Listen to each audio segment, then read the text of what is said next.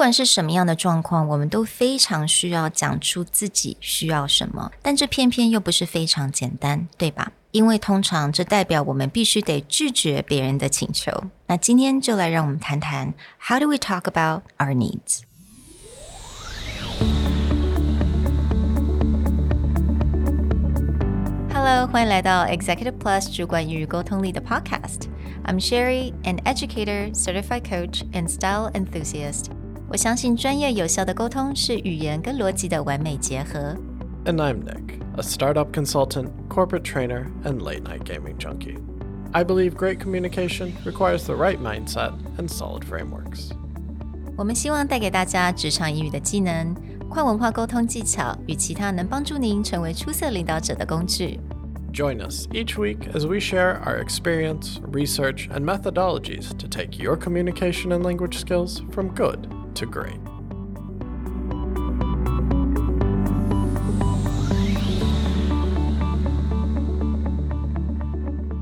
Hey, everybody. Welcome back to the Executive Plus podcast. Today, we want to tackle the subject of explaining what you need. And rather than giving you a bunch of blanket phrases, we actually want to talk about the specific times where it is useful to be general about what you need and the times that you should give a little bit more detail to explain what you need. 没错，有的时候说出自己的需求，但是会因为情况不一样，我们可能有时候要比较具体，但是有时候又可能需要你比较 general 一点。So we're going to talk about different scenarios。可能有一些是在工作场合一定会碰到的，或者是平常我们在社交的场合会碰到。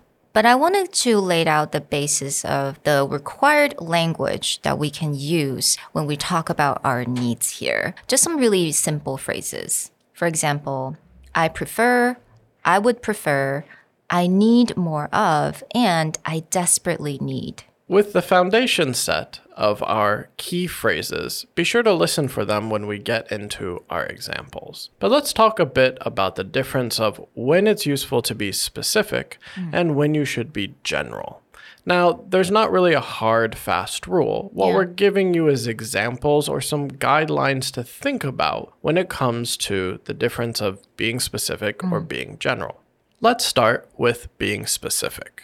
When does it go to your advantage to be specific? Mm. Well, a few examples we could think of is when you're declining more work at your job. Mm. We actually did a whole episode on this. But when it comes to declining more work or telling your boss no, the more specific you can be, the easier it is for them to accept your reasoning. Whereas just saying no will often end in an argument or a bad feeling about you mm. from your boss. Another time that it's useful to be specific is when you're requesting something special.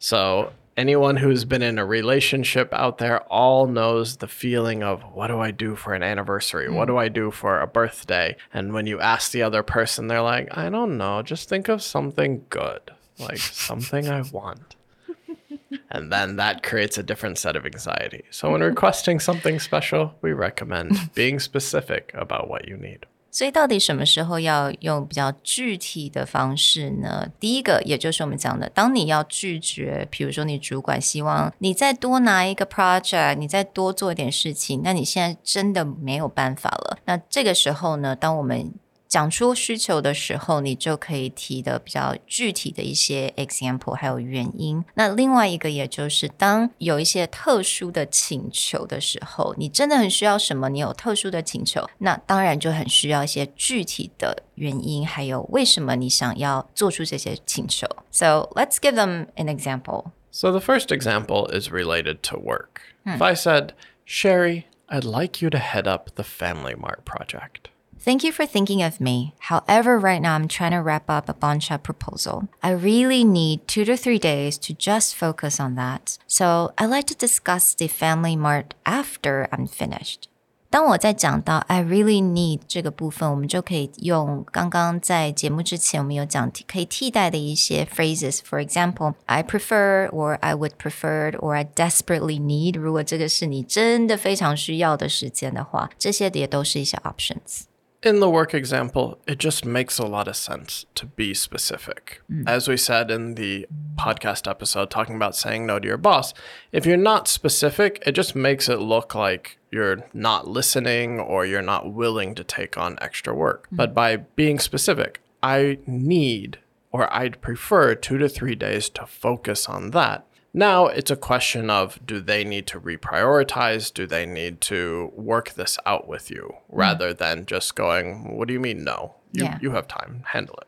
Yeah, and I, I like it when we're more specific on the number of days or the amount of time, right? 我们在时间上面可能需求的时间上面非常的具体，那当然这样子的也能够让对方更了解他可能诶他在时间安排上面他可以怎么样做一些改变。So I really like that example. So let's talk about when we have something very special to request。 那我们在制作这节目的时候，我们就想到了，可能是这种生活上常蛮常发生。然后刚刚 Nick 有提到，可能女生比较想要特别的一点 celebrate，可能我们的 anniversary，有时候会不好意思讲啊。不想讲出来，不想讲那么明白，那很希望对方马上就知道我们要什么。But to me, I think this is like the same as if you have a specific food allergy mm-hmm. or specific food preference. Mm. And if you went to a restaurant Yeah. and you were just like, you know, I think you should recommend something special. But maybe, like in my case, I don't mm. like fish, but I don't say that. Yeah. They're just going to bring me something and I may not like it. When it comes to requesting something specific, think about it in terms of like food preference or mm. food allergy at a restaurant. Just say what you would like to say. In this case, I could say something like, Where would you like to go for your birthday? And I would say, Ooh, I'd prefer to spend a weekend relaxing. I need to recharge after this whole online school situation with my daughter. Could we book that beach resort in Kenting that has all the private beach chairs? So here 我们就使用了 I'd prefer, right? I would prefer 来做一个句子的开始。那当然，在这个地方我们也很具体的提了我们希望什么，还有呃要到哪一个 hotel 哪一个 resort. So I think this way you can limit the misunderstanding or confusion that may cause if you're not very specific. Yeah, so I think this is a really good way to talk about what you really need. But what about when we need to be general? 我觉得这个还蛮有趣的。通常我们会 advocate right be specific，但因为具体总是会有减少一些 misunderstanding，但是偏偏就有一些状况，我们是要比较 general 一点，比较笼统一点。Let's talk about in what kind of situation we actually need to be general. Being general can be useful when you're trying to let someone down nicely. For example, if someone requests you go out for a social gathering or potentially asks you on a date, hmm. this is one of those times where being specific can be very painful. Mm-hmm. And sometimes being more general in talking about what you need will let them down nicely, but hmm. give a sense of what you actually want. The other time is when you're trying to avoid a longer conversation. Hmm. The more specific you are, Yeah the more it incites longer conversation or potentially a debate about details. But being general in this case about what you need can help you move on. That's right. 所以啦，如果你要拒绝人家的要求，那这个要求可能是 asking you out on a date，或者是想要邀你出去 喝个东西啊，然后你真的很不想，OK，declining、的，你要拒绝人家，或者呢，可能这个人你真的不是很喜欢跟他说话，那你很希望能够赶快的离开这个 conversation，我们都可以利用 be very general。那用这样子的一个方式，其实都可以让我们赶快的离开这些 conversation，right? Here's an example. Let's say I want to ask Nick to go out on a weekend. So I say, hey, would you like to grab a drinks With the team on Saturday afternoon? That sounds nice, but I've been putting off things at home. I prefer to join you next time after I've sorted out everything in the house. So I don't think I would be that hurt after you said that. Well, this sparked an interesting debate before we recorded this podcast because Miss Sherry wrote down an example that was very specific if someone had asked her on a date. And I had to let her know that um, that would not feel good. Okay, so I'm going to give you guys an example that I wrote. 那那那可是看了之后，他就发，他就觉得说，Sherry，我觉得这个 example 不太好。我就说，如果有一个人问呢，Oh，Would you like to go out with me on Saturday？那你就可以说，Oh，I would prefer to stay home, recharge and read a book。然后 Nick 就跟我说，那个很伤人，你知道吗？因为他就会把他跟那个 book 去连在一起，right？You're gonna equate yourself with that book。 所以呢。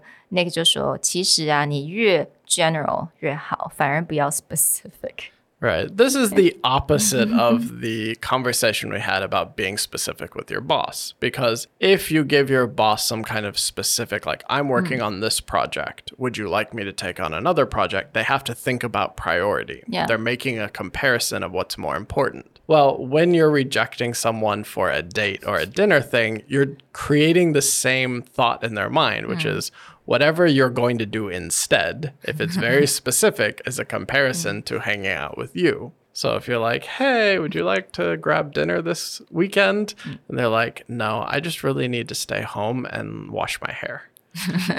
that may be true. That may be something they need to do to relax. Mm-hmm. But now you're going, dinner with me versus washing your hair, and I lost. Mm. Yeah, very brutal. It it does sound to me that Nick, you had some experience. I'm this. just saying. All right. Okay. So here's another example, right? Here is the you're trying to avoid a longer conversation example. Now, what kind of win, Nick? Would you like to come to the office and discuss the uh, file that we put together last week? I'm really swamped right now. I'd prefer to come find you another time. I'll let you know. So this is definitely a more because you just say you're very swamped. 那不知道的人，I'm very swamped，就是我现在真的非常的忙碌。那他没有在讲他在忙什么，他是讲我非常的忙碌。So this is a very general way to say that you don't want to be there. Right. This is one of those cases where if you got more mm. specific, like when will I come see you, then they will start to expect that. Mm. Or if you were like, oh, I'm really busy right now with the X file. Mm. And then they'd be like, well, that's not due for another month or something. You just come over here right now. That specificity can get you into some kind of issues mm-hmm. or into mm. a longer discussion. Mm. So being general here allows you to just kind of move on. Mm. I really hope you guys like all of the examples that we provided. 那如果你觉得，诶，我在约会的时候，或者是我要人家，you know，跟我出去的时候，我我比较希望他跟我非常 specific 的话，I don't know. You can let us know. Yeah, just find us on social media, Facebook, Instagram, mm. or leave us a comment and let us know what are times where you think it's appropriate to be specific mm. and when you think you should be general. Yeah. Thanks for joining us, and we'll see you guys in the next episode. Bye. Bye.